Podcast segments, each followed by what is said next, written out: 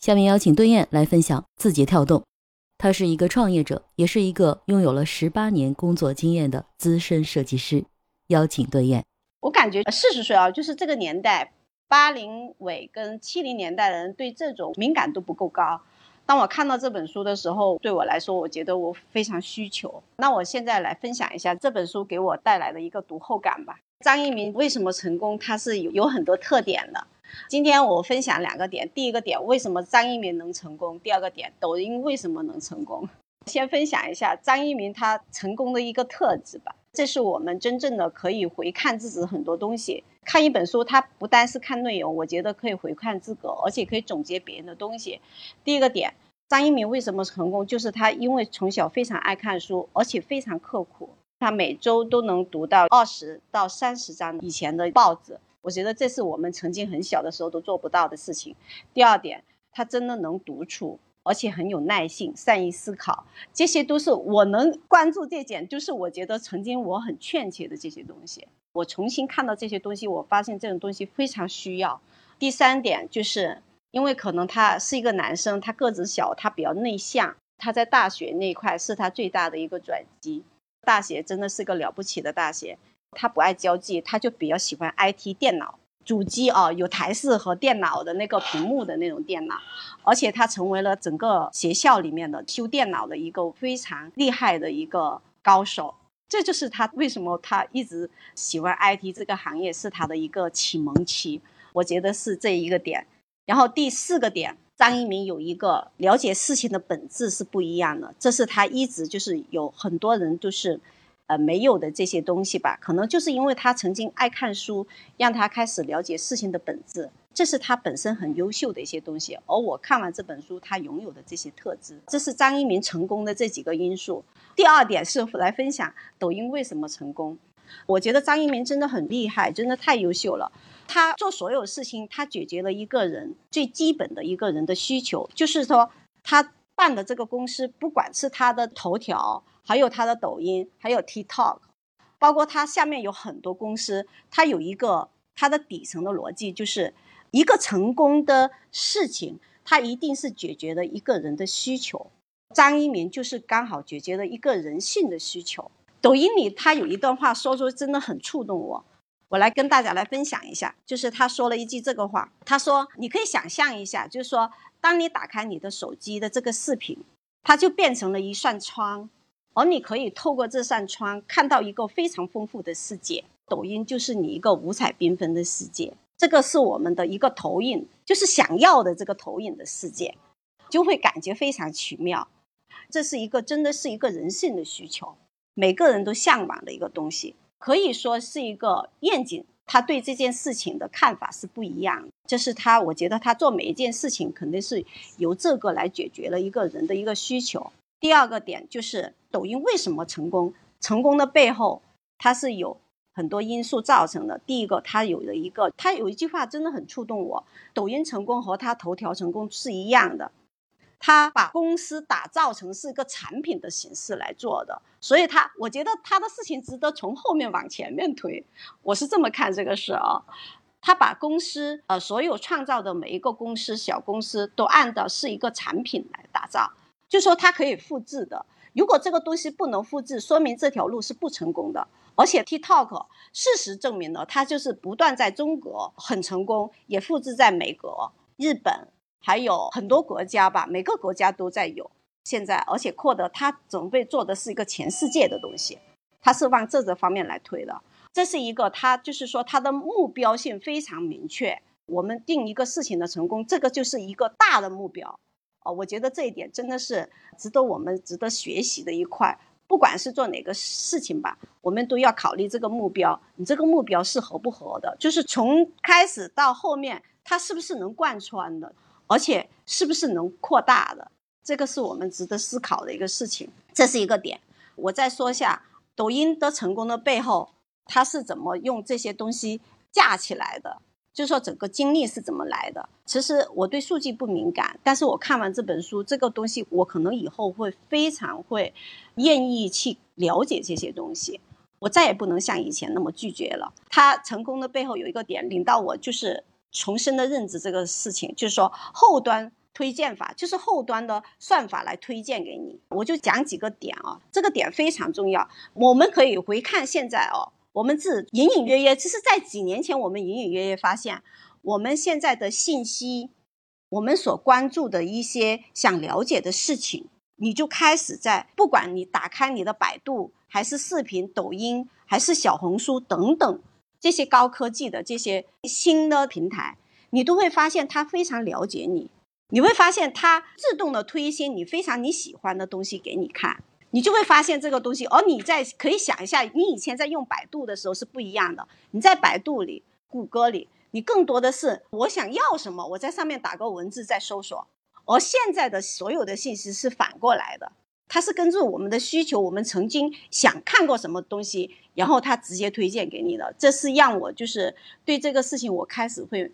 很重视这个事情，而且这些的推荐法，就像刚才李李说的，他给了你一个很准确的东西，很肯定的东西。而我们以前做事可能会凭更多的是感性和感觉去做，但是这个后端推算法，它这绝对是一个非常准确，而且了解你的需求去推给你的。然后你做这件事情的时候，你会更容易成功，做到你想要的东西。我觉得这是一个很了不起的一个信息啊！对我来说，我觉得是很重要。我以前隐隐约约觉得，但是我现在会觉得这个东西非常重要。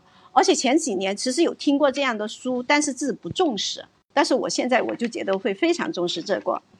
那后端推算法它是怎么来的？其实并不是说它刚开始就会这样，而且是张一鸣他本身是拥有这样的。特质，他第一创业的时候，他在买房子的时候，他用的是这个方法。他跟我们普通人买房子不一样，他会通过一一些后面的数据，直接找找到某个楼呃楼盘，他自己选的要那个楼楼盘买的那个房。而在不太久的时候，他真的买的那个楼房，就是他赚的第一桶创业的创业金。你看他用个数据，就准确的就是可以赚到很多钱。这个是应该是我们大家都非常想要的一个东西啊。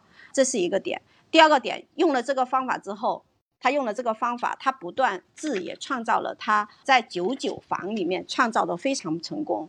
他用的是这个方法，所以他在房地产这块他自己做的非常成功。这是我看到的，就是说数据后端推算法。给你的一些现在带来的一些不一样的信息和让你把握一些更准确的。我来回想这个东西，其实我们现在更多的事情，为什么我们觉得把握不准，就是因为我们对这件事情没有把握，而这些数据刚好它就是给你一个最正确的方法，指引你去做的一些东西。我这个年龄真的很少在用这个东西，用这种数据的方法来去处理事情，这是我非常欠缺的一个事情。这是我在反思的，这是一个第二个点。抖音的成功背后，它还有一个，就是它的前品。就是说，这本书还有一个点，就是第一个就是前端推算法，第二是它的前品短视频。为什么叫前品短视频？我觉得我现在发现有一个事情，就是说，真的是有一些内容会比人更重要。前品短视频。他很注重这个短视频的重视程度，他不断的在这个短视频里不断的创新，还有呃用的人才，你会发现他为了短视频创造这个短视频，他在人才方面他花了很大的精力去做这件事情，包括他在选人才去做这个短视频的时候，他都用了一些非常曾经有非常成功的人去做这些事情，像百度、腾讯。他对人才非常注重，我就感受到他这个成功的这个背后，是他在有一些方面，他是有很多东西是值得我们去要去了解和学习的吧。他在用人方面，第一个他会愿意用很厚的薪酬，第二个他会去发掘一些所有的人才那个比较惊人的一些背景，前世比较有名，就是说曾曾经有成功过的。哦，我认为是在这一块。第三个，我讲一点短视频的一些东西。短视频，我看到了一点点我自己的一点点体会，就是说，你短视频里一一个东西，第一要有人共鸣，就是说你跟他人共鸣；第二点就是你能说到别人的痛点；第三点，你能给到别人一些想要的东西。这是他在里面说的一个点，我觉得这个是我现在也非常需求的一个东西。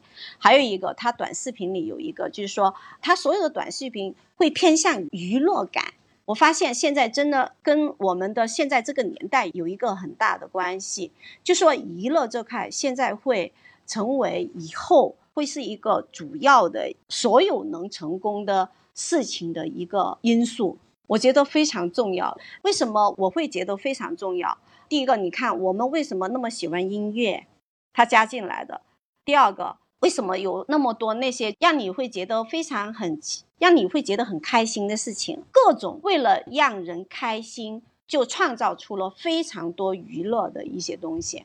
这一些就是我们需要去学习的这块。我估计接下来，我觉得就是会对这块会非常感兴趣。这是我看到了他这个抖音成功的，就是成功的背后的某一些点吧。还有一个点就是，他把抖音做成了是一个就是可以当产品打造的一个东西哦。他通过还有他在国外的一些事情的时候，他也是经历了很多国外给他的一些限制，就是他有用的一些方法，其实我们经常会有见过的，比如说他请名人出很高的钱去打广告，他是少不了这些东西，而且通过一些明星去把它宣传。